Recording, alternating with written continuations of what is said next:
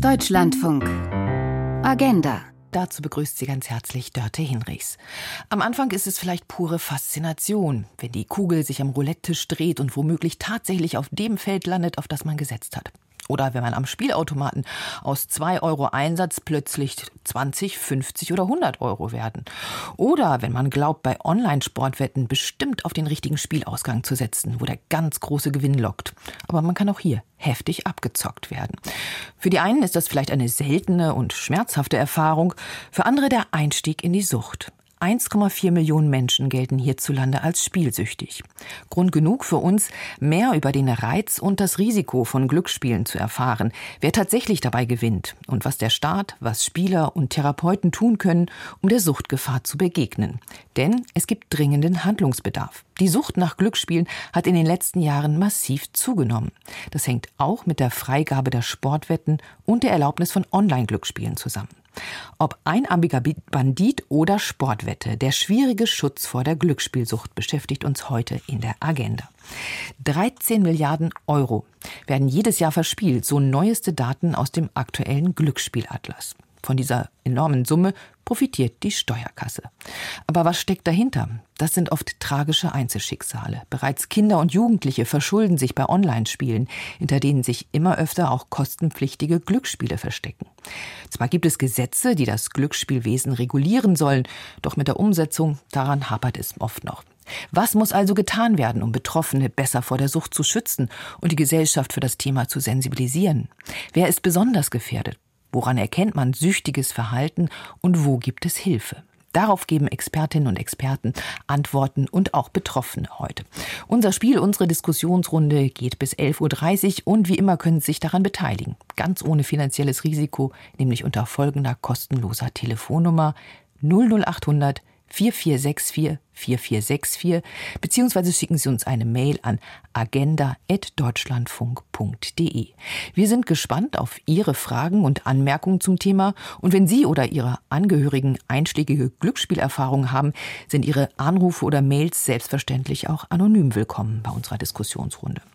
Zunächst möchte ich Ihnen jedoch die heutigen Agenda-Mitspieler vorstellen. Ich begrüße in Bremen Nicole Dreifeld, Gründungsmitglied und Vorstandsvorsitzende des Bundesverbands Selbsthilfe Glücksspielsucht Glücksspielfrei e.V. nennt er sich. Schönen guten Morgen, Frau Dreifeld. Guten Morgen. Ich begrüße außerdem Linda Heidmann von den Grünen. Sie ist Mitglied des Bundestages, dort im Ausschuss für Gesundheit und im Ausschuss für Umwelt- und Verbraucherinnenschutz, wo sie sich unter anderem mit Glücksspielsucht beschäftigt. Sie ist zugeschaltet aus Hamburg. Schönen guten Morgen, Frau Heidmann. Ja, guten Morgen. Und in Mainz im Studio ist Dr. Klaus Wölfing. Er ist psychologischer Leiter der Ambulanz für Spielsucht von der Klinik und Poliklinik für psychosomatische Medizin und Psychotherapie an der Uniklinik Mainz. Einen schönen guten Morgen. Guten Morgen. Und last but not least, am Telefon begrüße ich Christian Schütze vom Institut für interdisziplinäre Sucht- und Drogenforschung am Universitätskrankenhaus Hamburg-Eppendorf und Mitherausgeber des Glücksspielatlases. Herzlich willkommen. Guten Morgen, Frau Hinrichs. Ja, stecken wir doch am Anfang mal unser Spielfeld ein wenig ab, mithilfe des Glücksspielatlases, der ja kürzlich erschienen ist und der es wirklich in sich hat. Er liefert eine Übersicht über das Glücksspielangebot in Deutschland, der Nachfrage, der Rechtslage, Spielerschutz und Prävention, Behandlungs- und Hilfeformen, also ein richtig dickes Werk und top aktuell. Herr Schütze, Sie haben diese Zahlen, Daten und Fakten mit zusammengetragen. Und es ist ja schon recht erschütternd, was man da so liest. Vielleicht können Sie kurz so einen Abriss geben, wie sich der Glücksspielmarkt in den letzten Jahren eigentlich entwickelt hat? Ja, er ist größer geworden, ähm, was das Online-Angebot ähm, angeht, ähm, weil die Online-Glücksspiele eine Legalisierung erfahren haben in 2020 insbesondere, was die Sportwetten angeht. Und 2021 ähm, ist das Online-Glücksspiel in Online-Casinos zum Beispiel und für mit virtuellen ähm, Automatenspielen ebenfalls legalisiert worden durch den ähm, Glücksspielstaatsvertrag, den die Länder sich gegeben haben und ähm, revidiert haben zu dem Zeitpunkt. Den gibt es ja schon seit 2008. Ähm, das sind wesentliche ähm, Veränderungen, die dazu beigetragen haben, dass die Online-Glücksspiele stärker äh, zugenommen haben und dass die Sportwetten durch die äh, Legalisierung eben auch äh, noch stärker normalisiert worden sind ähm, aus Sicht der Bevölkerung, als sie dies sowieso schon waren, weil diese ja ähm, seit den Nullerjahren ähm, dieses Jahrhunderts ähm, eben äh, sehr viel stärker in den Markt getragen worden sind. Zu Anfang äh, juristisch ausdrücklich illegal waren, weiterhin auch noch bis nach 2012 ähm, und dann aber ähm, immer stärker ökonomisch oder im Markt tatsächlich verfügbar waren und der Druck ähm, auch ähm, angenommen wurde ähm, von der Politik, ähm, diese zu legalisieren. Das ist dann eben 2020 ähm, auch erfolgt und 21 nochmal im neuen Glücksspielstaatsvertrag äh, ins Recht gegossen worden. Das sind wesentliche Punkte ähm, der Veränderung im Markt in den letzten Jahren. Auf die Einzelheiten des Glücksspielstaatsvertrages wollen wir nachher noch zu sprechen kommen. Sie sagen, dieser Online-Markt hat sich wesentlich vergrößert. Was weiß man über die Menschen, die spielen? Ähm, ist das eine bestimmte Gruppe, die verstärkt gefährdet ist, süchtig zu werden? Welche Spiele sind die, die vielleicht das höchste Suchtpotenzial auch haben?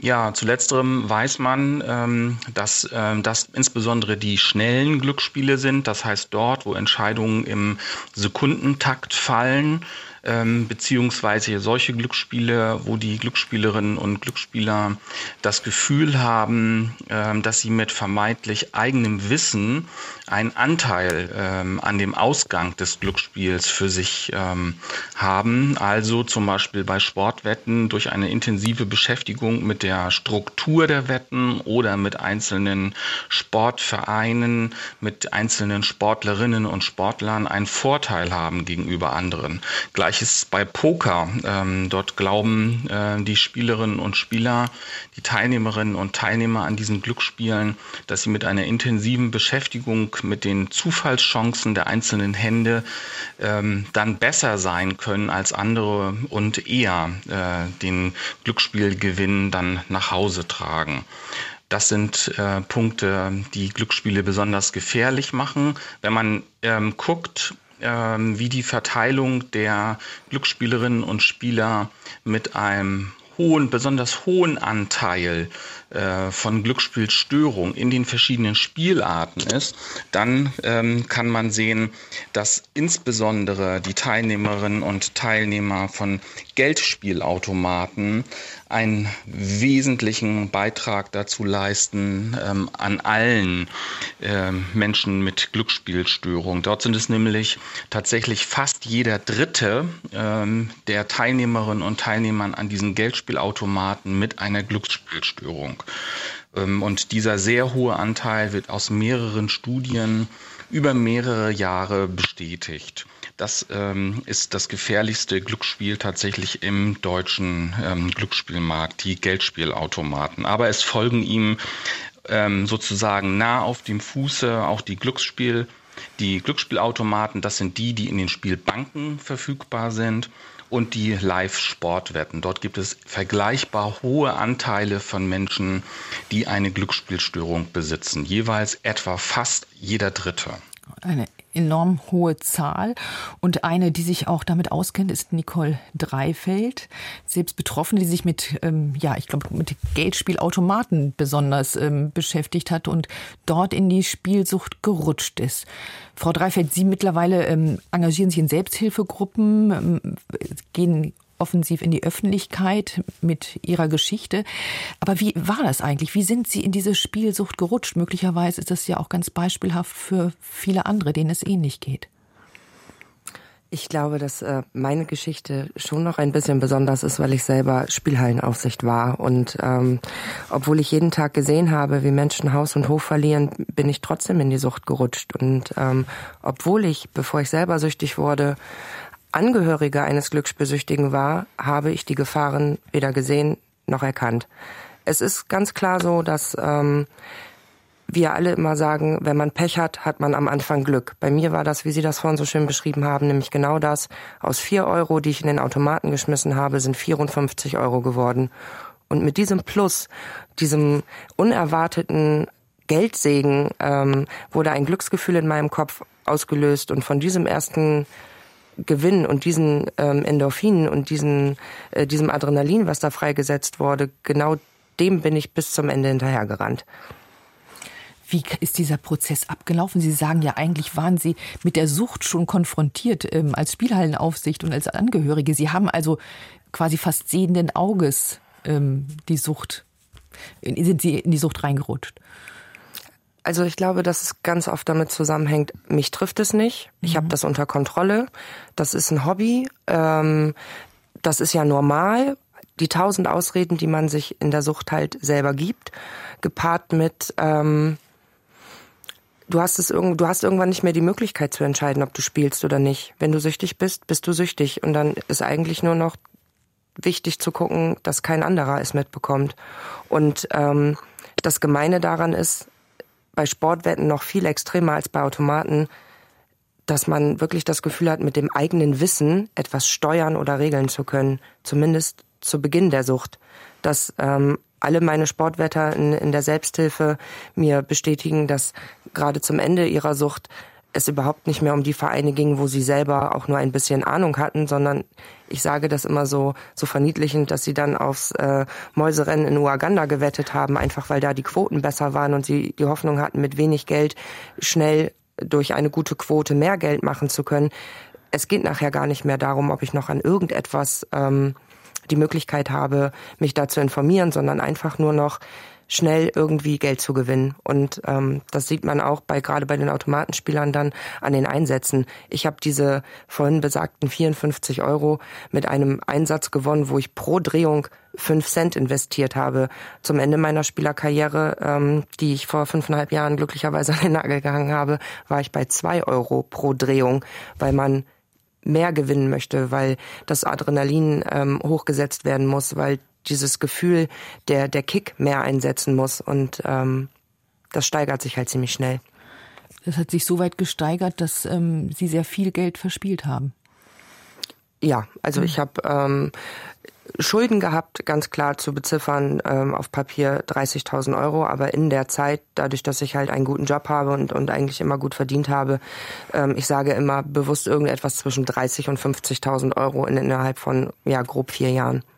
Also eine enorme Summe, die ja. da auf einmal weg war und natürlich auch dieses Suchtgefühl, was Sie beschrieben haben, dieser Kick, dieses Glücksgefühl oder auch, wie Sie berichtet haben, aus der Selbsthilfegruppe, in der Sie ja dann auch gegangen sind, ähm, was viele von Sportwetten erzählen, vielleicht auch die Illusion der Kontrolle, die man vielleicht hat, weil man ein gewisses Wissen hat oder glaubt, ähm, da das Spiel so ein bisschen zu durchschauen. Herr Dr. Wölfling, ist das auch etwas, was Sie ähm, sehen in Ihrer Ambulanz für Spielsucht, dass das ähm, der Weg ist, wie Spieler reinrutschen in die Sucht? Ja, ganz genau. Ganz ähnlich sehen wir das. Vor allen Dingen ähm, unterliegt dem ja auch eine psychologische Theorie, das ist die Anreizsensitivierungstheorie, wie man so sagt, dass eben im Prinzip im Verlauf einer Suchterkrankung, da geht es gar nicht nur um Glücksspiel, es können auch Substanzen sein, aber jetzt speziell beim Glücksspiel ist es eben so, dass zunächst die positive Verstärkung äh, ganz klar gespürt wird. Das hat ja meine Vorrednerin auch gerade berichtet, diese Euphorie, das positive Erleben beim Gewinn. Und eben umso länger sich diese äh, Spielzeit hinzieht, wenn sich eine Sucht entwickelt, dann kommt es eben mehr zu einer negativen Verstärkung, wie wir sagen.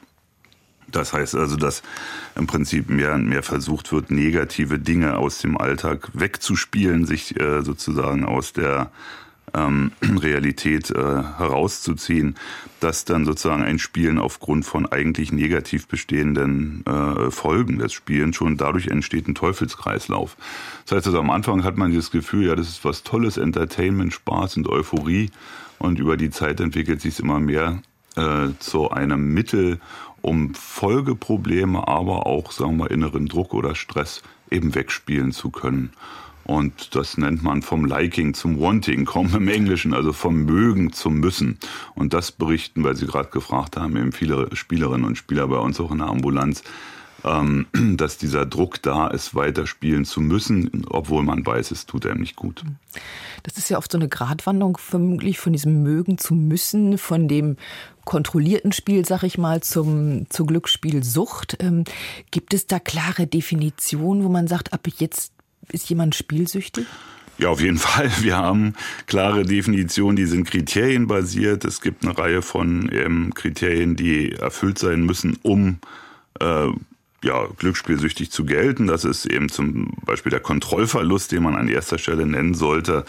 Das heißt, ähm, dass sie im Prinzip nicht mehr steuern können, wie lange und wie oft und mit wie viel Einsatz sie spielen. Dann haben wir so Dinge wie negative Folgen. Das Lügengebäude, was entsteht, weil man eben sich vielleicht Geld borgen muss, weil man nicht berichten will, dass man davon so stark betroffen ist. Wir haben Probleme ähm, im Bereich der Emotionsregulation, dass das Spielen sozusagen dazu dient, eben Gefühle zu regulieren. Und da sind es insgesamt eben neun mögliche Kriterien. Und davon müssen vier oder mehr erfüllt sein, um von einer Abhängigkeit zu sprechen. Hm. Eine Abhängigkeit, die ja dann oft über Jahre geht. Man versucht, ähm, den, den Absprung zu schaffen. Frau Dreifeld, wie war es bei Ihnen? Also haben Sie sich das irgendwann eingestehen können, dass Sie süchtig sind? Also ich glaube, ähm, innerlich wusste ich das schon lange, denn genau das, was eben beschrieben wurde, wenn man keine Kontrolle mehr darüber hat, ähm, zu, selbst mitzubestimmen, jetzt die Spielhalle zu verlassen, weil dieser Automat muss doch jetzt endlich schmeißen. Ich bin doch jetzt endlich dran. Ich habe doch da schon so viel Geld drinne. Dann holt man nochmal wieder Geld in der Hoffnung, dass dann doch etwas aus diesem Automaten rauskommt. Was jeder mit logischem Menschenverstand, der setzt dann nämlich so komplett aus, ähm, dich fragt irgendwie, warum lässt du es nicht einfach oder warum hörst du denn nicht einfach auf? Das geht nicht. Und ähm, da, da rauszukommen und, und selber ähm, sich einzugestehen, dass man süchtig ist, ist unfassbar schwer. Vor allen Dingen bricht einem in dem Moment dann ja auch das konditionierte, die konditionierte Problemverdrängung weg. Ich habe über die Spielhalle alle meine Probleme geregelt, denn in dem Moment, wenn ich vor dem Automaten gesessen habe, hatte ich keine, außer äh, wann die nächsten Freispiele kommen und ähm, dass doch bitte irgendetwas an Gewinn kommt und dann ähm, selber nach Hilfe zu suchen oder auch ähm, die Angehörigen, die ganz lange, die man zwar ganz lange, wenn man gut ist, und das sind wir Spieler leider, belügen kann und hinters Licht führen kann, gerade so was die Zeit angeht. Ähm, dadurch, dass ich reine Automatenspielerin bin, bin ich halt auch noch in die Spielhallen gefahren und ähm, mein Kind hat ähm, Zeit seines Lebens gedacht, dass es ganz normal ist, dass man für ein Paket Toast kaufen und eine Packung Salami kaufen vier Stunden beim Einkaufen ist. Das hat er als normal gesehen, weil er es nie anders kennengelernt hat. Und dann daraus zu kommen war, ähm, ich war am Ende. Ich war kurz davor, mein Haus zu verlieren. Ich wusste, dass ich durch diese Sucht eine hundsmiserable Mutter bin, obwohl mein Kind das Wichtigste auf dieser Erde ist und ähm, ich den mehr liebe als mich selber, hatte die Sucht mich so im Griff, dass ich nicht vernünftig, wie man es sich vorstellt, für ihn gesorgt habe. Und ähm, dann hatte ich noch das Riesenglück, dass ich eine ganz, ganz bewundernswerte und tolle Mutter habe, die in der Spielhalle stand und mich versucht hat, da rauszuholen. Aber auch das hat sie zwei oder dreimal machen müssen und erleben müssen, bis ich dann losgegangen bin und mir Hilfe gesucht habe. Hm.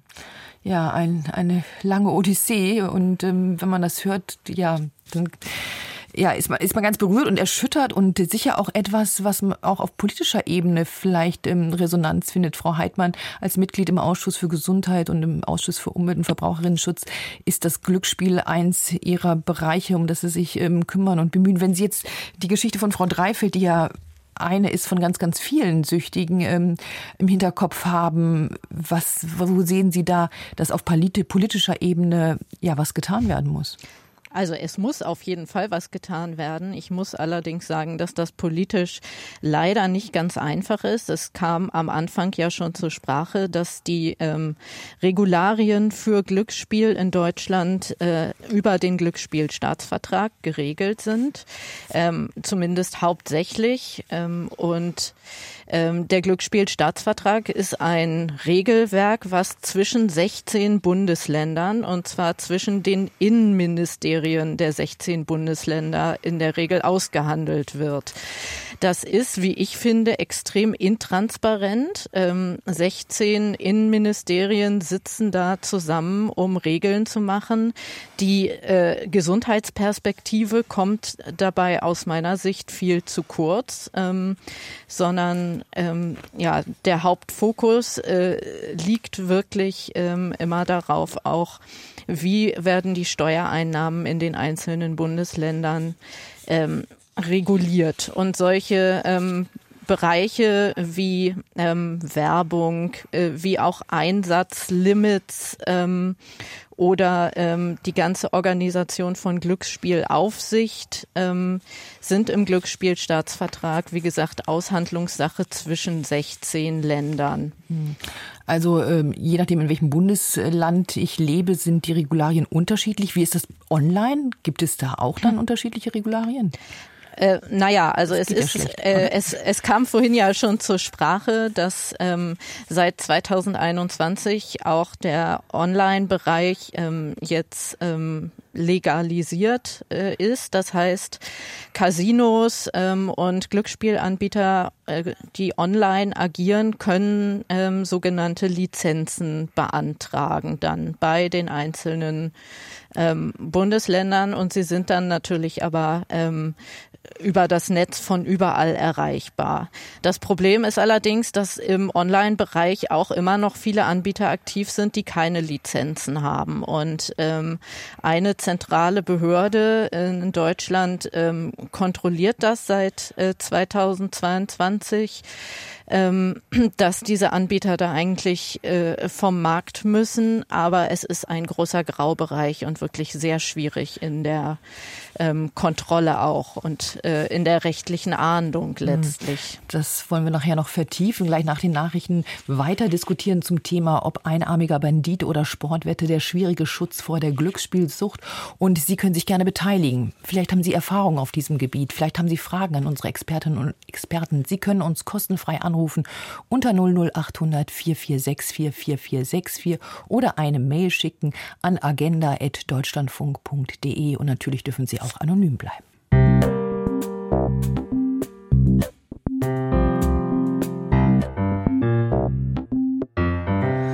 Das Spiel geht weiter. Heute in der Agenda wollen wir dem Traum vom schnellen Glück auf den Grund gehen und den Risiken und Nebenwirkungen. Ob einarmiger Bandit oder Sportwette, der schwierige Schutz vor der Glücksspielsucht lautet unser Thema weiterhin.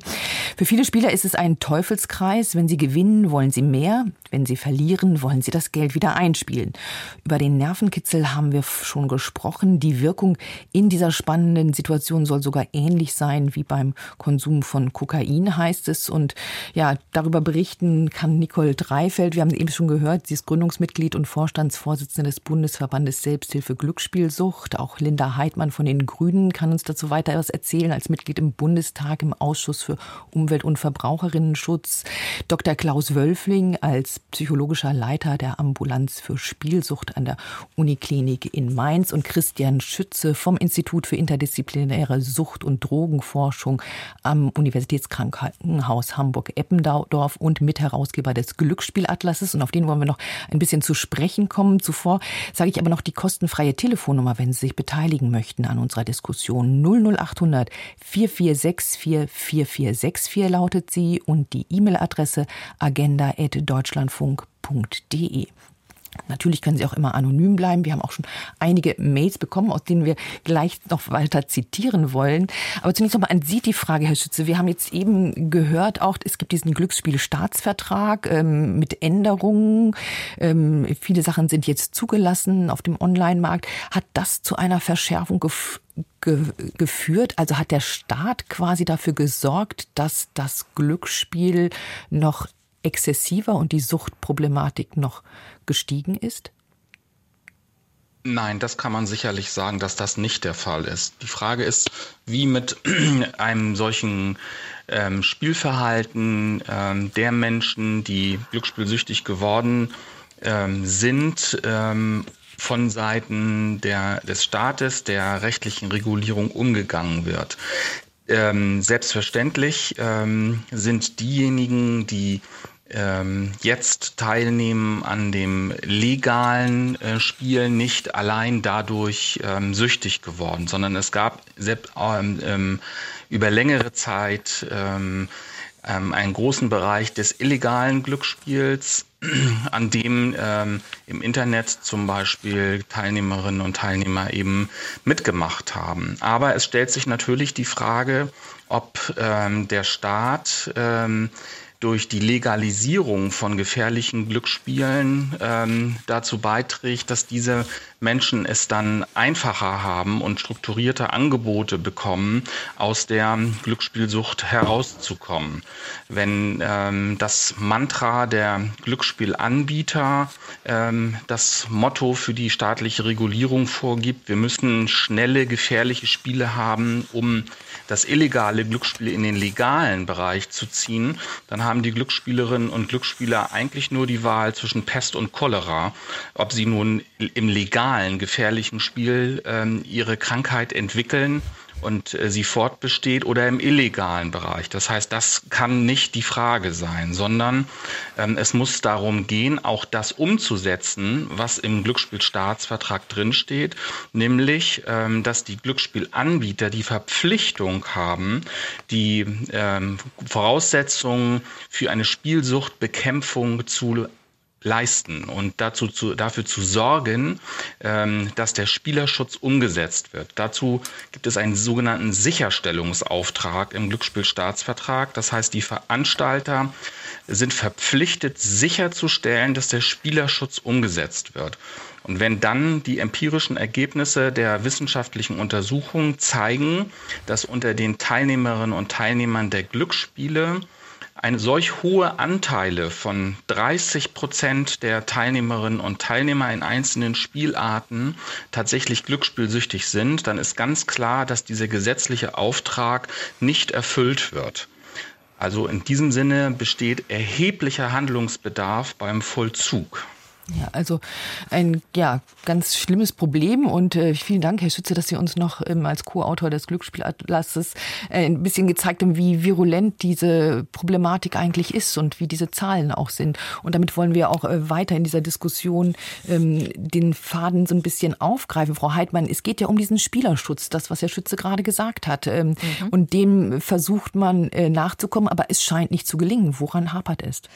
Also ich würde mal sagen, in Teilen äh, gelingt es sicher. Ähm, wir haben zum Beispiel im Glücksspielstaatsvertrag verankert äh, eine ähm, zentrale deutsche Sperrdatei, sprich Spielerinnen und Spieler, ähm, die ähm, suchtkrank sind und das auch ähm, für sich selber eingesehen haben, können sich selbst sperren lassen für Glücksspiel.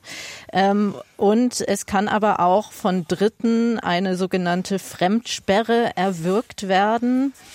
Ähm, das ist allerdings nicht ganz einfach. Dafür muss man schon äh, eine ganze Menge an Voraussetzungen erfüllen, um wirklich jemand anderen für Glücksspiel sperren zu lassen. Aber es hat immerhin dazu geführt, dass wir in 2022 in Deutschland über 150.000 ähm, dieser ähm, gesperrten Spielerinnen und Spieler haben. Und äh, ähm, die Angebote, die wie gesagt legal und lizenziert sind, die haben sich dazu verpflichtet, ähm, diese gesperrten Spielerinnen und Spieler dann bei sich auch nicht spielen zu lassen.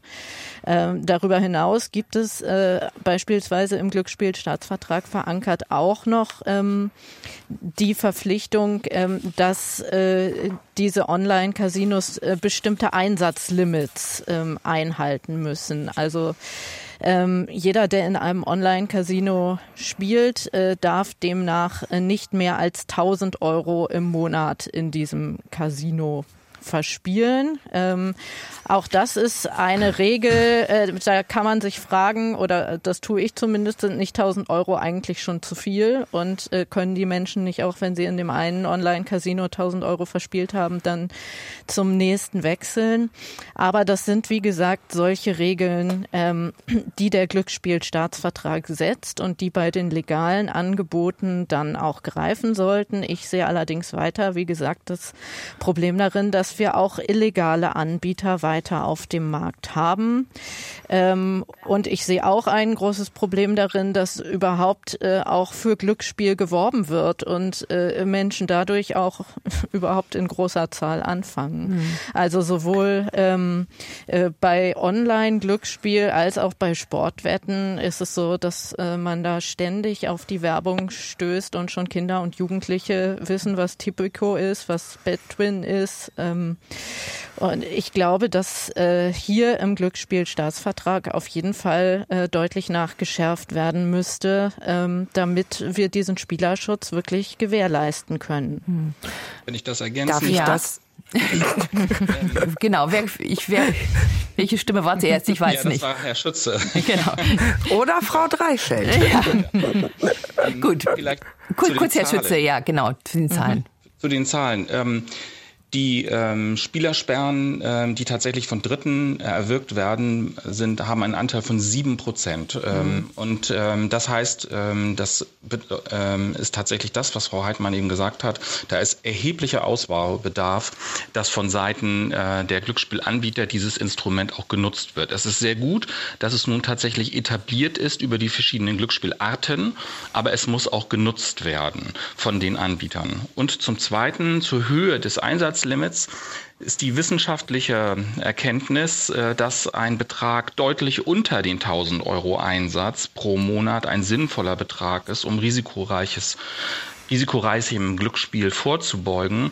Wenn wir die Erkenntnisse der Bevölkerungsbefragung aus Deutschland nehmen, dann kann man sehen, ähm, dass diejenigen, die kein Glücksspielproblem entwickeln, im Durchschnitt 100 ähm, Euro äh, pro Monat verspielen ähm, und diejenigen, die bereits erste Anzeichen einer Glücksspielsucht, erste Symptome entwickelt haben, bereits 200 Euro im Durchschnitt pro Monat verspielen und diejenigen, diejenigen, die wirklich schwer krank geworden sind, liegen mit den Einsätzen bei 6, 7, 800 Euro im Monat. Ähm, sodass aus wissenschaftlicher Sicht diese Einsatzgrenze als Instrument des Spielerschutzes deutlich abgesenkt werden müsste. Ja, ganz wichtige Faktoren. Vielen Dank, Christian Schütze, dass Sie uns ein bisschen Einblick gegeben haben als Co-Autor des Glücksspielatlases, was da an Fakten zusammengetragen worden ist und was sicher auch, ja, vielleicht für viele in der Politik, im Bundestag, in der Regierung ein, eine Anleitung vielleicht ist zu gucken, wo sind die neuralgischen Punkte und wo muss man nachbessern. Frau Heidmann, Sie hatten da ja auch schon diese Sachen genannt. Also das, da gibt es akuten Handlungsbedarf. Und ich möchte aber jetzt Frau Dreifeld nicht zu kurz kommen lassen. Sie hatten sich auch auch eingeschaltet.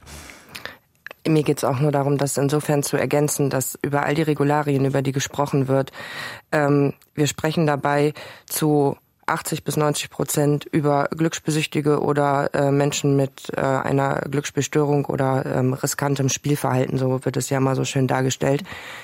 Und dieses Wort wir sprechen über ist das, was mich unfassbar stört. Denn bei all diesen Regularien, die da ähm, gemacht werden, fehlt mir ganz klar die Stimme der Betroffenen. In jeder dieser Gremien und vor allen Dingen auch, wenn da sich 16 äh, Minister der Bundesländer zusammensetzen, ist das total toll. Aber es sollte vor allen Dingen jemand dabei sein und unterstützend äh, mitwirken, was die Regularien angeht, der weiß, auf was es ankommt und warum man in diese Sucht reinrutscht und was es für Möglichkeiten gibt ähm, zu regulieren und nicht immer nur über die Betroffenen sprechen, sondern mit den Betroffenen mhm. sprechen. Denn ich habe tausende von Gesprächen geführt in, in meiner äh, Position als Vorstandsvorsitzende und selbst die höchsten Politiker, die ich gefragt habe, ob sie 1000 Euro im Monat für ihr Hobby überhaben, haben mich mit großen Augen angeguckt und gesagt, nein, dann verstehe ich nicht, wie man dem Querschnitt der Bevölkerung die äh, manches Mal sogar mit so einem Monatseinkommen leben müssen, sagen können, hier, das ist etwas, was ihr verspielen könnt oder dürft. Das ist für mich utopisch. Wie kommen solche Regelungen zustande? Mhm. Und diese 1000 Euro sind ja eigentlich auch ein wenig Augenwischerei, denn es ist eine Beantragung, dieses Limit hochzusetzen und dann ähm, hat man da ratzfatz die Möglichkeit, sehr viel mehr zu verzocken. Mhm. Und das macht ein Spieler, denn der möchte zocken, der will das, der muss seine Sucht befriedigen. Mhm. Ja, also ein zahnloser Papiertiger möglicherweise. Mhm. Aber Sie haben angesprochen, die Stimme der Betroffenen, die sollte gehört werden. Und wir hören jetzt auch eine Stimme von Marius Meyers, der uns aus Offenbach anruft. Schönen guten Morgen, Herr Meyers. Guten Morgen, grüß Sie. Herr Meyers, Sie selber ähm, kennen das Phänomen Glücksspielsucht aus persönlicher Erfahrung? Ja, ich kenne das Phänomen äh, durch persönliche Erfahrung. Ich war sieben Jahre lang offen glücksspielsüchtig nach Automaten, also jetzt nicht nach den angesprochenen Sportwetten, sondern nach den kla klassischen äh, Glücksspielautomaten in der Spielothek. Genau, und habe das durch eine Therapie Gott sei Dank in den Griff bekommen. Es ist eine Sucht, das bleibt ein Leben lang, aber man kann das in den Griff äh, bekommen, Gott sei Dank. Hm, also Gratulation, dass Sie das geschafft haben. Wie ist Ihnen das gelungen? Ähm, ja, das war ein steiniger Weg. Äh, Erstmal über ambulante Therapieversuche, die ich immer wieder abgebrochen habe. Ähm, und die dazu geführt haben, in vielen Fällen, dass ich aus der ambulanten Therapie raus bin und einfach direkt in die nächste Spielothek bin und äh, dort alles, was ich eben hatte, verspielt habe. Ähm, dann äh, habe ich gemerkt, dass es eine finale Chance gibt und das ist halt eine stationäre, längerfristige Langzeittherapie. Und die habe ich dann auch gemacht. Äh, fast sechs Monate lang war ich in einer geschlossenen Einrichtung untergebracht und ja, habe das so geschafft.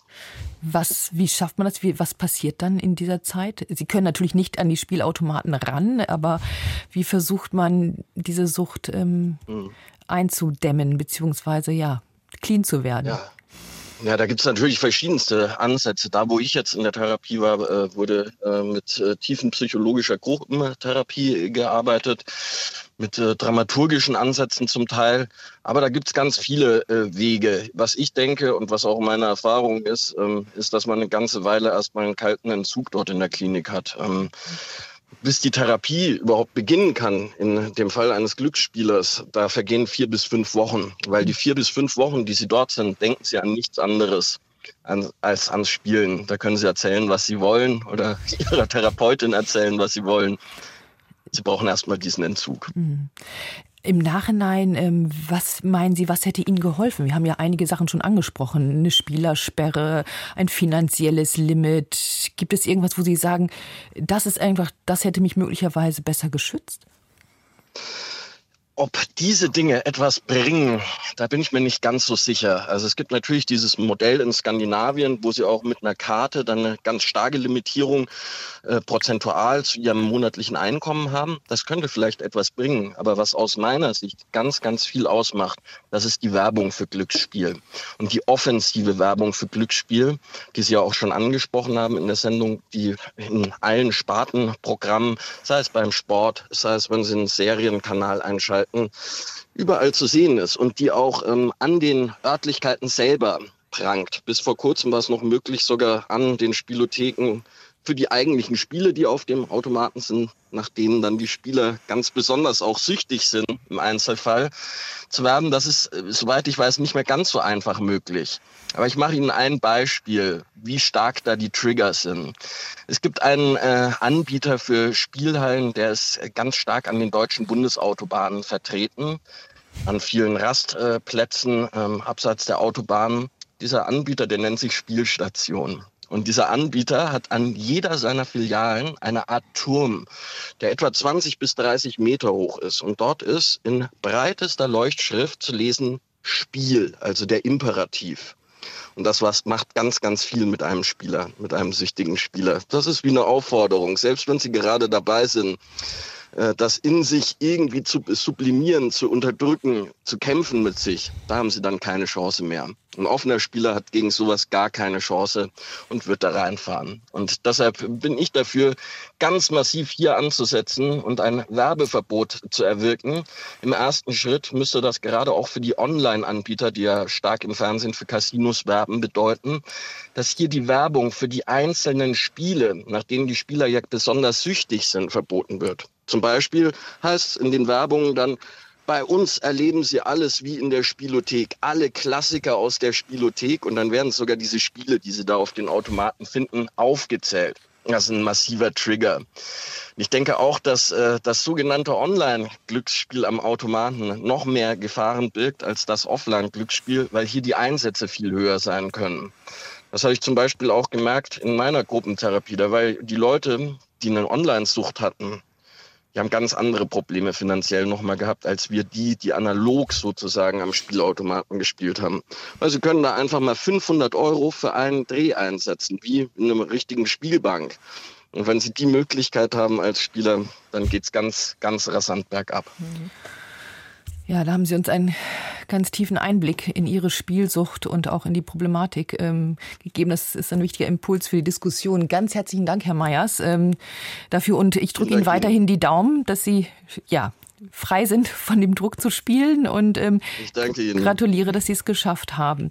Und möchte da gerade was aufgreifen. Also das waren ja ganz viele Punkte, die genannt wurden. Auch ähm, Stichwort Werbung.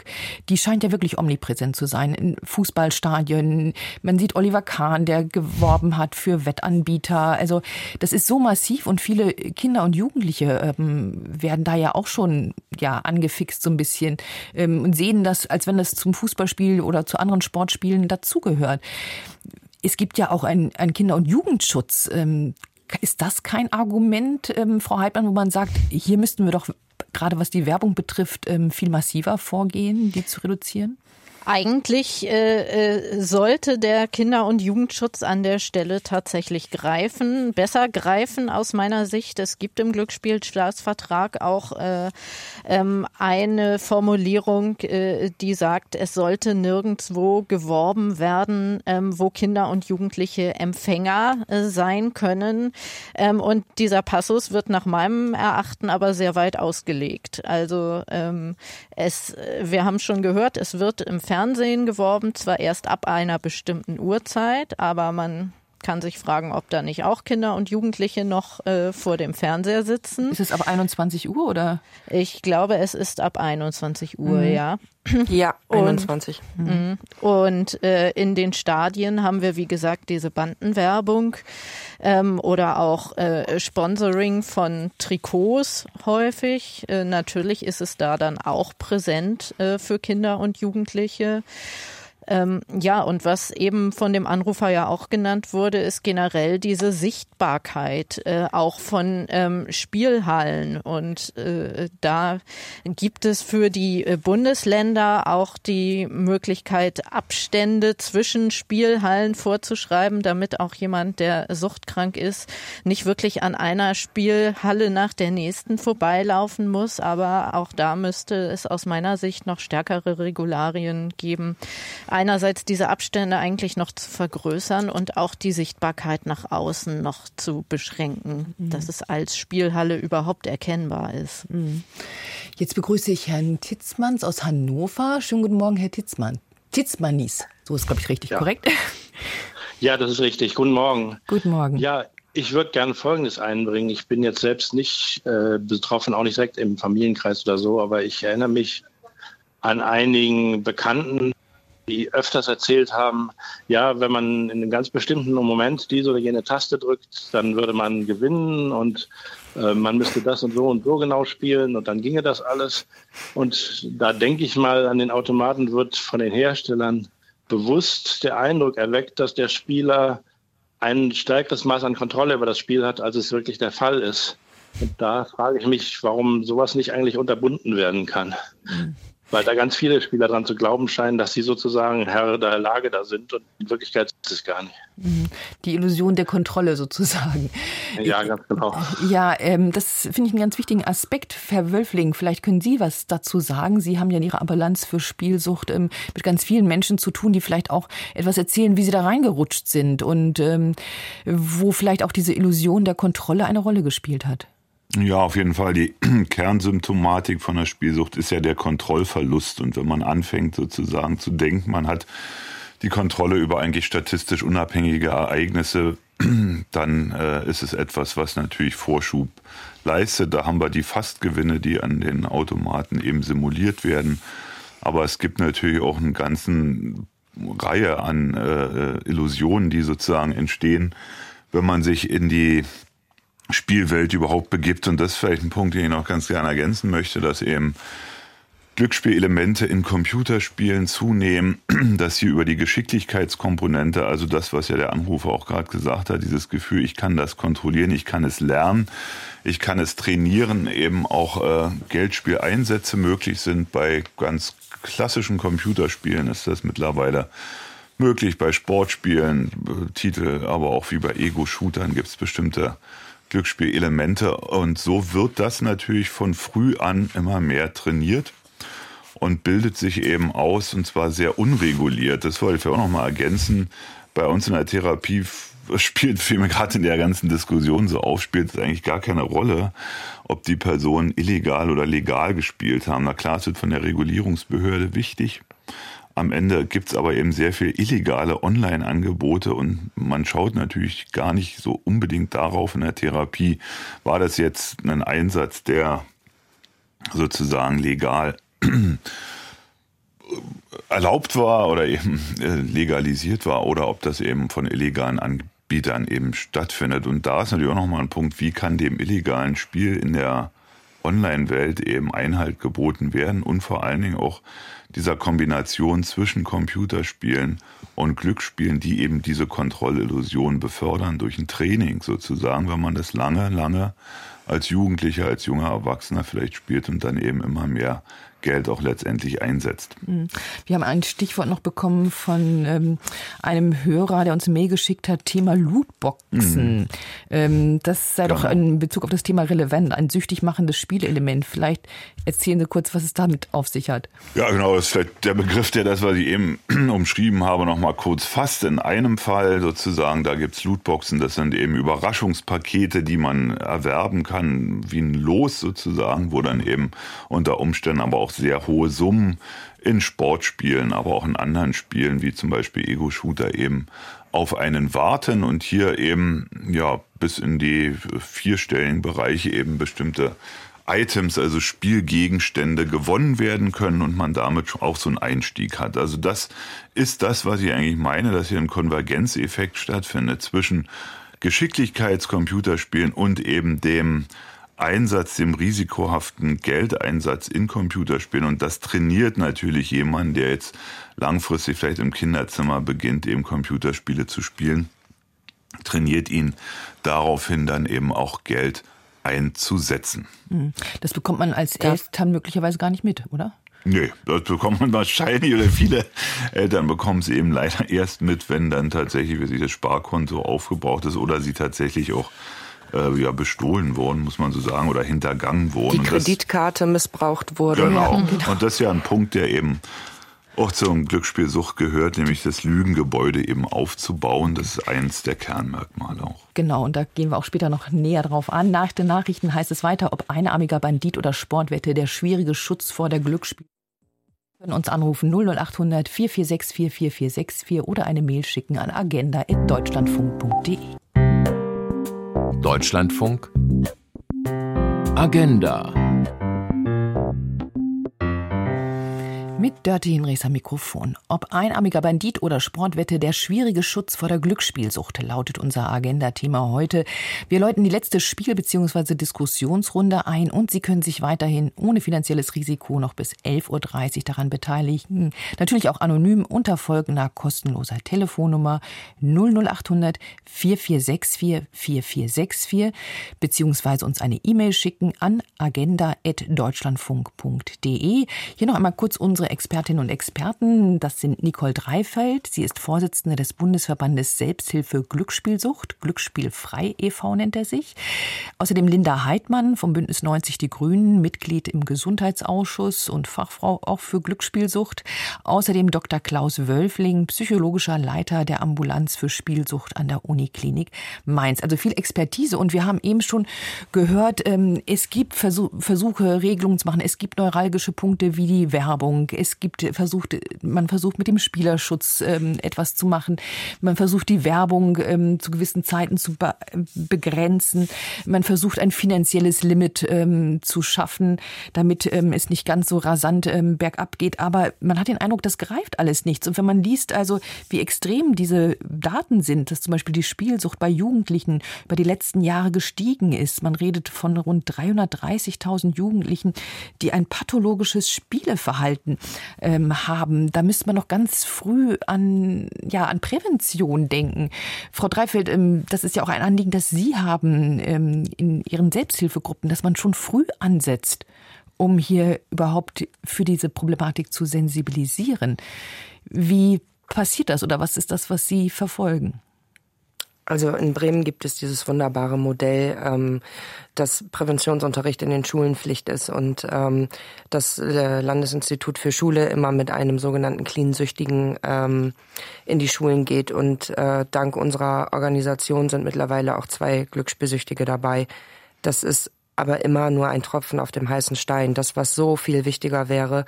Wir sind in meiner, in meinen Augen im Moment in einer Zwischengeneration, wo die Eltern äh, nicht mit diesem ganzen Internet, Smartphone, ähm, Spielangebot ohne Ende aufgewachsen sind und somit oftmals überhaupt nicht wissen, was in den Kinderzimmern los ist. Und ähm, ich fände es so verdammt wichtig, dass die Aufklärungsarbeit auf Elternabenden, egal ob in der Grundschule oder in den weiterführenden Schulen, mit aufgenommen wird, dass die Gefahren da im Kinderzimmer sind. Wir haben eben die Lootboxen gehört. Jeder Jugendliche, wenn ich diese Präventionsarbeit macht, ähm, wenn man dann in, in einer Klasse einfach fragt, wer hat denn schon mal Geld dafür ausgegeben, um bei FIFA irgendwelche Package zu ziehen oder irgendwelche Lootboxen sich zu erspielen oder oder oder gehen 90 bis 95 Prozent der Finger in diesen Klassen hoch, ohne dass die überhaupt genau wissen, in welche Maschinerie sie sich da bewegen. Und die Eltern bringen die Karten, wo, also diese, diese Paysafe-Karten oder ähm, Playstation-Karten, wie auch immer sie alle heißen mögen, bringen die ja sogar noch mit in die Kinderzimmer. Und die Eltern würde ich gerne fragen, ob sie auch das Kokain, wenn die Kinder das ausprobieren wollen, mit in die Kinderzimmer bringen würden. Die Eltern haben keine Ahnung, was da passiert und vor allen Dingen nicht, dass das alles Glücksspielelemente sind. Und wenn Kinder in dem Alter schon das Gefühl haben, es ist normal, schn schneller, höher, weiter, ich möchte gerne den Spieler, dafür muss ich den Einsatz nur noch mal geben, wenn das in der Jugend schon zum normalen O-Ton dazu gehört, wie soll man denn dann im Erwachsenenalter, wenn man sein eigenes Geld hat, überhaupt noch irgendetwas regulieren können? Und das, was ich da so unfassbar schade finde, ist, dass sich gerade Wirtschaftsminister und äh, keine Ahnung was für Ministerien, ich bin nicht so gut in der Politik, sich damit ähm, auseinandersetzen. Aber wo bitte ist die Gesundheitspolitik? Denn wir werden alle krank und wir, viele von uns sind es schon. Warum hat die Gesundheit da nicht noch mehr in irgendeiner Art und Weise ähm, mit zu tun. Hm. Frau Heidmann, das geht vielleicht an Sie.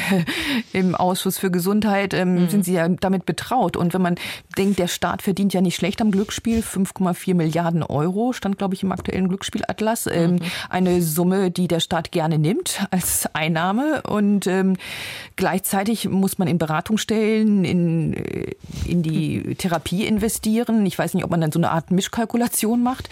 Wie kann man sich das vorstellen und wie, inwieweit ist dann Bewusstsein dass auch gerade so viele Kinder und Jugendliche gefährdet sind. Man sich da so eine Generation potenzieller Spielsüchtige heranzieht. Ich habe das Gefühl, es ist tatsächlich äh, schwer, Aufmerksamkeit für dieses äh, Feld zu schaffen als Gesundheitspolitikerin, gerade auch in den anderen Ministerien. Und das ist unser Problem in der Politik tatsächlich, dass die Zuständigkeiten dann auch immer wieder so getrennt sind zwischen Gesundheit, zwischen Kinder- und Jugendschutz und dann auch wieder zwischen deutschen Wirtschaftsministerium. Und ich ähm, kämpfe dafür, dass äh, wirklich der Gesundheitsschutz in allen Bereichen immer mitgedacht wird, aber habe auch manchmal das Gefühl, da ein bisschen allein auf weiter Flur zu sein. Das gebe ich ehrlich zu.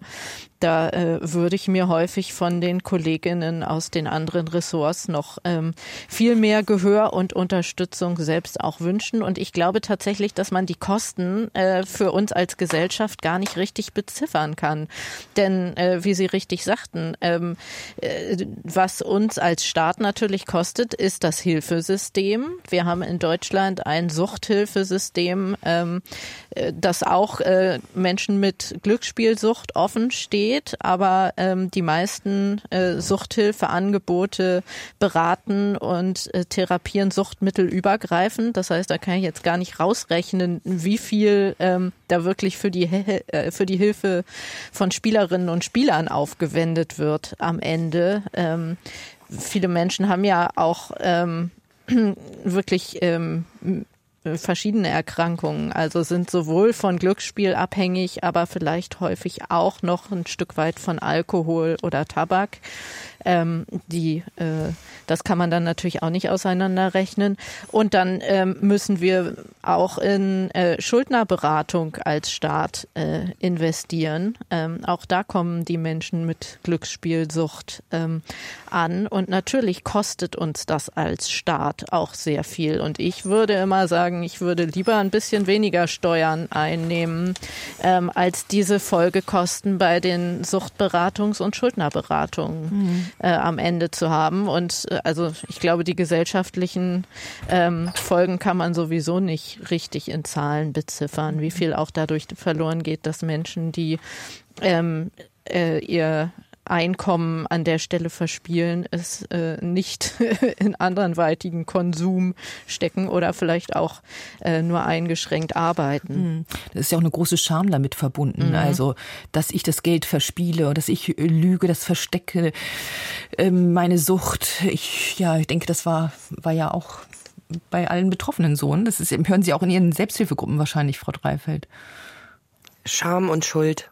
Ähm, ja. Warum konnte ich nicht aufhören? Warum kann ich es nicht lassen? Warum bin ich so ein schlechter Mensch? Und ähm, das Riesenproblem ist, dass zwar Glücksspiel in der Mitte der Gesellschaft gerade in Form von Sportwetten angekommen ist, aber die Glücksspielsucht noch überhaupt gar nicht. Dass äh, man, wenn man den Mut zusammenfasst und sagt, ich habe hier ein Problem, wird einem oft noch erwidert, ja, dann hör doch einfach auf. Oder ähm, es werden Witze drüber gemacht, weil auch nicht ganz klar ist, es ist eine Suchterkrankung und es ist gefährlich. Es ist die Sucht mit einer der höchsten Selbstmordraten, ähm, mhm. weil unser Suchtmittel ist das Geld. Und wenn du dir nichts zu essen mehr kaufen kannst, wenn du aus deiner Wohnung rausfliegst, wenn du Schulden hast und das Gefühl hast, du kommst da nie wieder raus, denn in dem Moment wo du versuchst, Geld zu beschaffen, begehst du ganz oft auch Straftaten. Hast du eine Straftat damit drinne, kannst du, hast du auch nicht die Möglichkeit, jemals in die Privatinsolvenz zu gehen. Und das, obwohl das nur aus deiner Sucht entstanden ist. Mhm. Ich habe so viele äh, Menschen bei mir im, im Bundesverband und in der Selbsthilfegruppe, die haben da ich muss jetzt eben lügen, siebenstellige so Beträge stehen, wo sie wissen, sie werden sie in ihrem Leben nie wieder los. Und mit was für einer Perspektive hat man denn dann noch oder geht man denn dann noch arbeiten oder versucht sich selber wieder auf die Beine zu stellen, wenn man weiß, das funktioniert nie. Das macht ganz viel mit dem Selbstwertgefühl. Mhm. Dann geht mit fast jeder Spielsucht eine Depression einher, weil man sich so schlecht und schlimm fühlt und das Gefühl hat, man kommt da nicht raus. Und insofern ist es ähm, dieses Scham- und Schuldgefühl der Dreh- und Angelpunkt für ganz, ganz viele ähm, Geschichten, dass man sich nicht öffnen kann und auch schwer, es schwer ist, da in der Gesellschaft überhaupt eine Akzeptanz zu finden. Leider ist das, was Frau Dreifeld da beschreibt, ja auch äh, für andere Suchterkrankungen richtig, äh, wollte ich nochmal sagen. Also auch bei Alkohol ähm, wird häufig davon ausgegangen, naja, derjenige muss ja einfach mal aufhören und weniger trinken. Auch da wird den Betroffenen häufig die Schuld äh, an ihrem Verhalten gegeben, anstatt zu sehen, dass es wirklich eine Erkrankung ist, die mhm. behandelt werden muss. Das eine Erkrankung, die, der man individuell begegnen muss, Unterstützung finden kann, aber die natürlich auch äh, gesellschaftlich teilweise unterstützt wird, so eine Sucht. Mhm. Es gibt mhm. ja auch, ne, man guckt ja auch mit, bei Alkoholwerbung hat man ja auch lange geguckt, wie kann man damit umgehen, wo unterbinden wir sie und ähm, das ist vielleicht etwas, was schon länger im Bewusstsein ist, ähm, Alkoholsucht und ähm, die anonymen Alkoholiker kennt man, diese Gruppen und die Selbsthilfe, das ist schon relativ etabliert. Bei Spielsucht scheint das ähm, noch nicht so verbreitet zu sein, dass man dieses Bewusstsein hat. Und die Gesellschaft scheint ja auch oder die Politik ähm, ja nicht immer ganz erfolgreich zu sein, um die ähm, Werbung zu begrenzen oder andere Faktoren zu sichern, ähm, damit die Spieler erst gar nicht gefährdet werden oder so tief reinreiten in, mhm. in dieses Unheil. Herr Bräutigam aus Gießen ist jetzt am Telefon. Schönen guten Morgen, Herr Bräutigam. Ja, guten Morgen. Ich habe Ihre Sendung mit viel Interesse gehört. Und für mich, äh, ich würde gerne mal ein ganz bestimmtes Thema einbringen, was äh, so am Rande auch schon mal angekratzt worden ist von der einen oder anderen ihrer äh, Leute in der Runde. An alle erstmal einen Gruß. Ich finde all ihre Beiträge richtig gut. Jetzt mein Gedanke, meine Frage. Fast jeder Zweitligaklub und jeder Bundesligaklub hat einen Sportwettenanbieter als Premiumpartner oder Hauptsponsor. Das ist Fakt Nummer eins. Fakt Nummer zwei ist, dass vor sechs Wochen der äh, Beauftragte für Sucht der Bundesregierung an die Öffentlichkeit ging und sagte, Sportwetten sind die Einstiegsdroge, gerade für Jugendliche, junge Erwachsene, äh, in, das, in die Glücksspielsucht schlechthin. Und ich sehe nirgendwo, ich sehe, dass sich die Politiker ablichten lassen mit diesen Fußballleuten. Ich sehe, dass der DFB in die Kamera äh, grinst mit äh, diesen Sponsoren. Aber ich sehe nirgendwo etwas, dass etwas getan wird, um diesen Einfluss einzudämmen, um wirklich etwas zu tun, was das Risiko, spielsüchtig zu werden, herabsetzt und äh, dass man auch etwas für die Spielsüchtigen tut, weil auch angesichts dieser Steuereinnahmen, was 5,4 Milliarden Euro, und genau. dann werden aber Beratungsstellen gekürzt, gekürzt, gekürzt. Also die Frage auch an die Dame im Gesundheitsausschuss. Gibt es denn überhaupt Bestrebungen, dass man dieses Spielsuchtunwesen oder dieses Glücksspielunwesen eindämmt? Das und dass man etwas für die Süchtigen tut? Oder gibt es eigentlich vielmehr auch Verflechtungen, zum Beispiel in Gestalt des ehemaligen JU-Vorsitzenden Kuban, der Glücksspielautomatenlobbyist für Gauselmann ist? Äh, gibt es eigentlich viel mehr Verflechtungen, die das verhindern?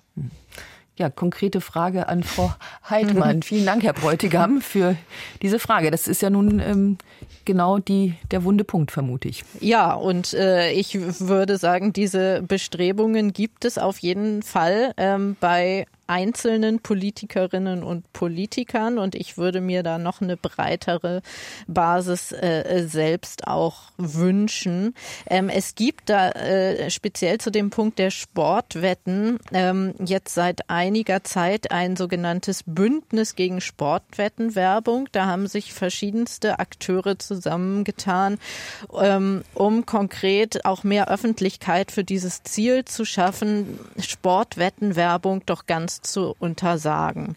Das äh, ist tatsächlich ein Punkt, der könnte im Glücksspielstaatsvertrag geregelt werden, dass man Sportwettenwerbung äh, gänzlich untersagt. Äh, und da brauchen wir aus meiner Sicht wirklich ähm, Druck auf die Innenminister der Länder, äh, damit sie das bei der nächsten Novellierung des Glücksspielstaatsvertrages auch tatsächlich mal angehen. Wann steht es, die an, die nächste Novellierung? Äh, die ist, soweit ich weiß, nicht terminiert. Immer wenn äh, die Runde denkt, es gibt eigentlich was, was sie da gerne ändern würde, dann treffen sie sich ähm, und arbeiten an einer Novellierung, aber die ist nicht in irgendeinem regelmäßigen Rhythmus oder so.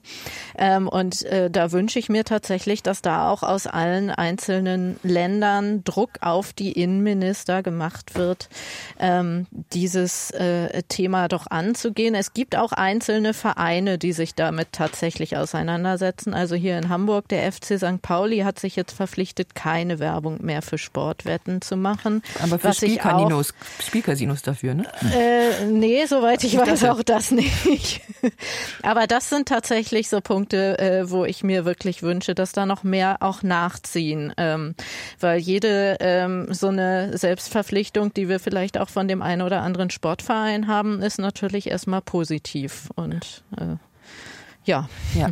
Vielleicht nicht ganz. Darf ich, ja, Ich dazu noch eben ergänzen, ähm, das Bündnis gegen Sportwetten kommt aus der Mitte der Gesellschaft. Das sind mhm. Fans ursprünglich gewesen, die sich zusammengeschlossen haben und gesagt haben, wir wollen nicht mehr, dass unser Sport für so eine Suchtkrankheit so missbraucht wird. Und jeder, der das genauso sieht, jeder Fan ähm, kann diesem Bündnis beitreten, einfach Bündnis gegen Sportwetten eingeben, denn das kommt aus der Mitte der Gesellschaft. Da, da sind keine Süchtigen, keine, keine Politiken, Politiker oder sonstiges, die das ins Leben gerufen haben, sondern äh, Leute, die gesagt haben, es kann nicht sein, dass der Sport dafür missbraucht wird. Wir möchten ein Fußballspiel gucken, weil wir haben vorhin so über Werbezeiten ab 21 Uhr gesprochen. Also wenn ich ein Fußballspiel im Fernsehen angucke, gucke, dann ist das meistens vor 21 Uhr. Und von Vorbericht bis Nachberichterstattung, ich, ich habe unzählige Werbespots für Sportwetten gesehen. Das ist alles vor 21 Uhr. Das heißt, auch da sind ja diese schwimmigen, schwammigen Aussagen, ähm, wo man noch nicht mal sagen kann, dass sich da an bestehendes Recht ähm, gewandt wird. Und ähm, ich muss einmal eine Lanze für, die Innenmin für einen Innenminister brechen. Ähm, ich habe auch noch das Riesenglück, dass ich in dem Bundesland wohne. ähm, Uli Meurer aus Bremen kämpft seit zwei Jahren ganz klar dafür, dass Sportwettwerbung verboten wird und ähm, setzt sich ganz klar dafür ein. Ähm, und ich würde mir, wie gesagt, so sehr wünschen, dass ähm, jeder einzelne andere Innenminister kann gerne mich anrufen und meine Geschichte hören, damit man vielleicht mal weiß, wie viel Leid dahinter steckt, wenn jemand diese Abhängigkeit hat, damit da vielleicht einfach mal anders drüber nachgedacht wird. Mhm. Eine ja. ganz kurze Nachfrage ja. noch. Ja. Darf ich? Ja, natürlich. Zu der Dame vom Gesundheitsausschuss. Wie realistisch ist denn diese Hoffnung, die Sie haben und die ich ja teile? Aber wie realistisch ist die angesichts dessen, dass in DFB und DFL äh, Politiker sitzen, die ja ganz klar mitentscheiden, dass Sportwettensponsoren, äh, Sportwettenanbieter Hauptsponsoren und Premiumpartner werden dürfen und wie realistisch ist die angesichts der engen Verflechtung von Landesregierungen und damit auch Landesinnenministern zu Bundesliga-Clubs. Nehmen wir nochmal die Staatsregierung von Bayern und ihre Verflechtung zu Bayern München. Also da kann ich jetzt auch keine Prognose treffen. Ich kann immer nur dafür werben, da wirklich den Druck zu erhöhen, damit auch einfach öffentlicher Druck äh, da ist. Das äh, haben wir bei verschiedenen Themen ja immer wieder, ähm, dass äh, auch durch öffentlichen Druck ähm, durchaus äh, was geschehen kann. Wir hatten 2020 in Deutschland beispielsweise auch eine starke Begrenzung von Tabakwerbung ähm, wo auch äh, die Lobby, die Tabaklobby ganz massiv dagegen gearbeitet hat, dass äh, diese Werbeeinschränkungen kommen. Aber der öffentliche Druck war dann irgendwann auch äh, so groß, ähm, dass äh, es dann tatsächlich geschafft wurde, da starke ähm, Einschränkungen auch vorzunehmen. Und äh, da kann ich nur immer sagen, ähm, wirklich öffentlich Druck machen und aufrechterhalten. Und äh, was eben zu zu dem Innenminister von Bremen gesagt wurde, kann ich auch nur noch mal unterstützen. Also der hat, soweit ich weiß, zum Beispiel auch das Zutrittsalter zu den Spielhallen hochgesetzt. In Bremen äh, muss man jetzt 21 sein und nicht mehr 18, ähm, um in eine Spielhalle zu dürfen. Das heißt, die einzelnen Bundesländer haben da auch ähm, in ihren äh, Einflussbereichen jeweils noch Möglichkeiten auch. Und da ist Bremen wirklich ein äh, Beispiel, was positiv heraussticht, bei dem auch ich mir wünschen würde, dass andere da wirklich nachziehen. Ja, vielen Dank auch Herr Bräutigam, dass Sie da nachgehakt haben. Und ähm, ja, wir sehen, dass die Situation sehr kompliziert ist. Und wir wollen auch nochmal auf das Thema Prävention zu sprechen kommen. Und zwar mit Frau Neumann aus Bremen, die jetzt am Telefon ist. Schönen guten Morgen, Frau Neumann. Guten Morgen, hallo. Frau Neumann, ich lese hier, Sie ähm, beschäftigen sich schon in der Grundschule damit, dass diese, dieses Belohnungssystem, was wir eben schon hatten durch die Lootboxen, dass dafür problematisiert wird und sensibilisiert wird. Naja, also damit beschäftigen. Ich hab, bin jetzt tatsächlich äh, seit kurzem erst hier der Sendung äh, am Zuhören und ähm, mir fiel aber direkt nochmal auf und ein, dass, also ich habe ähm, zwei kleine Kinder. Der eine ist im Grundschulleiter in der zweiten Klasse in Bremen und ähm, hat ähm, seit Anfang des Schuljahres ein ähm, iPad bekommen. Äh, wir sind in der Familie re versuchen relativ umsichtig mit digitalem Medienkonsum umzugehen. Und ähm, über das, die Schule bekommt ein iPad, in dem das Programm Anton läuft. Und das Anton-Programm hat ein Belohnungssystem mit Sternchen. Ähm, wenn er also viele Aufgaben gut löst, dann bekommt er Sternchen, mit denen kann er sich dann Spiele kaufen. Ähm, und er kann auch seine Figur, die er sozusagen als Identitätsfigur aussuchen kann, ähm, pimpen mit besseren quasi Sonnenbrillen oder was weiß ich, in der er dafür diese Sternchen ausgibt. Und ähm, ich finde einfach diese fehlende Sensibilität dafür, wie wir mit ähm, ja, äh, digitalen ähm, Medienkonsum und eben auch Belohnungssystem auf der Ebene umgeht, die, das betrifft alle Ebenen. Das betrifft auch nicht nur die Eltern, die dafür sensibilisiert werden müssen, sondern es ist auch eine Riesenaufgabe für die Schulen und die Schüler. Und das können gar nicht die Lehrer alle einzeln sozusagen auf dem Schirm haben und lösen. Also mm, ja. mir fiel es jetzt eben durch Ihre Beschreibung auf, weil Sie sagten, die Eltern tragen das in die Kinderzimmer. Und da habe ich gedacht, nee, bei uns hat das die Schule ins Kinderzimmer getragen. Okay, das gebe ich mal weiter äh, an Herrn Wölfling. Sie mm. ähm, kennen sich ja aus damit mit der Spielzucht in Ihrer Ambulanz. Und ist das schon ein Einstieg in ein mögliches na, problematisches Verhalten? Ein bisschen vorsichtig noch bei der Anton-App, die kenne ich nun auch. Ähm, das nennt man ja Gamification quasi in der sozialpädagogischen Fachsprache, sage ich mal. Und da wird versucht, eben Spielelemente sozusagen für das Lernen zu nutzen, was ja aus der Psychologie auch äh, bekannt ist. Ich denke, äh, klar, würde das nun auf keinen Fall jetzt so verteufeln, wenn im Prinzip ähm, dort äh, gelernt wird mit Spielelementen. Wichtig wäre dabei, so habe ich es vielleicht jetzt hier auch aufgenommen, dass eben auf die Gefahren, die dann in anderen Bereichen der äh, Spielanbieter sozusagen im Internet drohen, eben aufmerksam gemacht wird, auch in der Schule, dass man das eben vielleicht einfach in den Lernstoff mit einwebt, ja. ja, oder mit einbringt sozusagen dass man das eben anguckt. Aber da gibt es eine ganze Reihe eben von Serious Games auch, die zum Beispiel auch in der Psychotherapie eingesetzt werden. Also ernste Spiele sozusagen, die eben sinnvollerweise eben auch Verhalten verändern können. Genauso wie wir das ja von den Betroffenen ähm, hören, verändert sich das Denken und das Erleben durch das Spielen. Das kann natürlich zum Positiven wie auch zum Negativen sein. Und hier sollte eben auch auf die Gefahren hingewiesen werden. Da würde ich der Anruferin natürlich beipflichten, aber die Anton-App an sich noch nicht als Spieleinstieg in ein Glücksspiel sehen. Mhm. Aber wir haben gesehen, es gibt viele Varianten, ähm, wie man spielsüchtig werden können, viele verschiedene ähm, Spielarten. Ähm, wir haben auch noch von einem Hörer einen Hinweis bekommen, auch Börsenmakler spekulieren mhm. mit Aktien, Wertpapieren, Währungen. In meiner Bank wird man angesprochen, ach, als Rentner wollen doch sicher ihre Rente ein bisschen aufbessern. Sie müssten vielleicht auch mal im Aktienmarkt ein bisschen mitmischen.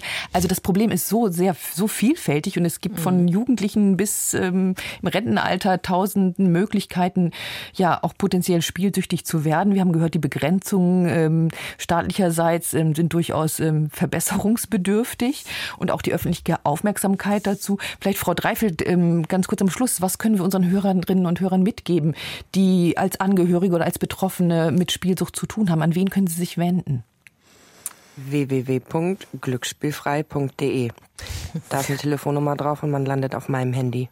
Und es ist nichts wertvoller, als sich mit jemandem zu unterhalten, der genau weiß, wie man sich fühlt und so schlimm meine Sucht war und ich würde sie, ähm, ich möchte das alles nie wieder durchmachen, aber ich bin dankbar, dass ich beide Seiten erleben musste, als Angehörige und selber Glücksspielsüchtige, denn so ähm, konnte ich schon so vielen Menschen helfen, einfach weil man bei mir nicht viel erklären muss. Ich weiß, wie sich das anfühlt, es nicht lassen zu können. Ich weiß, warum das so ist. Und mit mir gemeinsam arbeiten mittlerweile 70 Betroffene daran, dass dieses Telefon immer besetzt ist. Und ähm, von daher kann, ja. Es gibt ganz viele Hilfe, ganz viele Hilfsangebote, ähm, wo wir auch immer gerne vermitteln. Beratungsstellen gibt es ja auch, ne? Selbsthilfegruppen, Beratungsstellen. Es gibt ja. die Ambulanz ähm, in Mainz, also es gibt gibt, aber vielleicht ja, auch nicht ausrichten. Deutschlandweit flächendeckend sozusagen Suchtberatungsstellen, die ja. sich auch mit dem Thema auseinandersetzen. Und mit Kindern auch drüber reden, finde ich, ist auch immer ganz ja. wichtig. Also Kinder müssen einfach auch aufgeklärten Medienkonsum herangeführt werden. Das nehme ich als Schlusswort. Ganz herzlichen Dank, dass Sie sich beteiligt haben, allen Betroffenen hier für den Einsatz. Gleich nach den Nachrichten geht es weiter mit unserer Sendung Umwelt und Verbraucher. Ihnen noch einen schönen Tag wünscht Dörte Hinrichs.